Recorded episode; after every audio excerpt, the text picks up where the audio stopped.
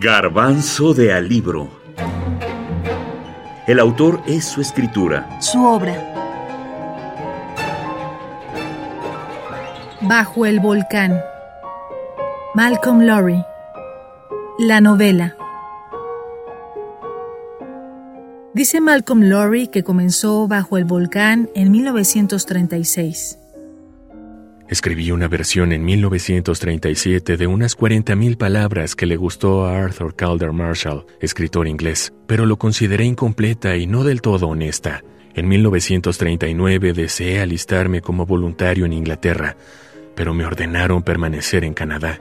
Y en 1941, mientras esperaba la llamada del ejército, reescribí una vez más todo el libro en seis meses, pero no obtenía ningún buen resultado. Era un fracaso, salvo los pasajes de la ebriedad del cónsul, y algunos de ellos ni siquiera me parecían bastante bien logrados.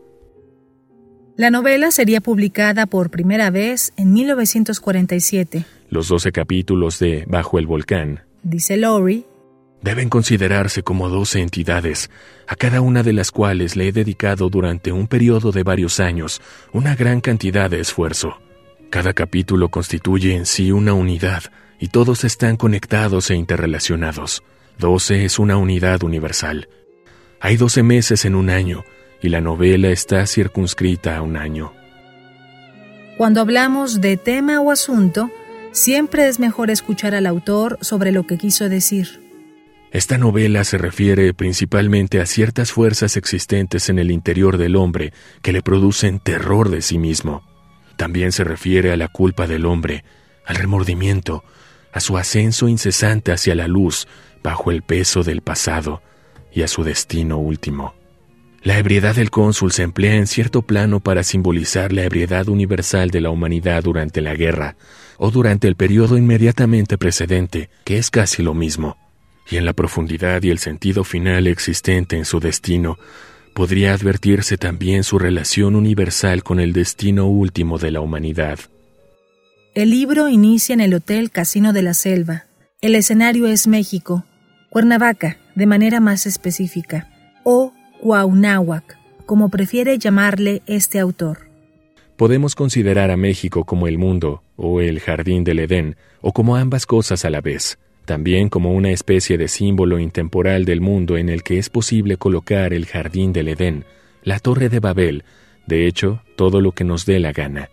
México es paradisiaco e indudablemente infernal. En realidad, México es el lugar del pulque y de las chinches. El lugar que puede ocupar eh, bajo el volcán en el contexto de la cultura mexicana eh, es muy peculiar. Yo no diría que, que, la novela es más mexicana que inglesa, fundamentalmente porque, no, no solo porque está escrita en inglés, sino porque las preocupaciones técnicas eh, con las que trabaja Lowry, sobre todo el punto de vista con el que trabaja Lowry, son muy propios de la cultura eh, de lengua inglesa de la primera mitad del siglo XX, ¿no?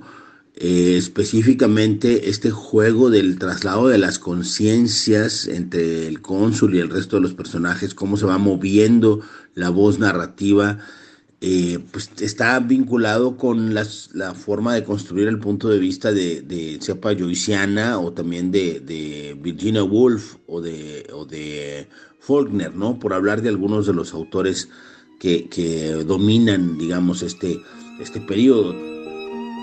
Julián Herbert, escritor mexicano.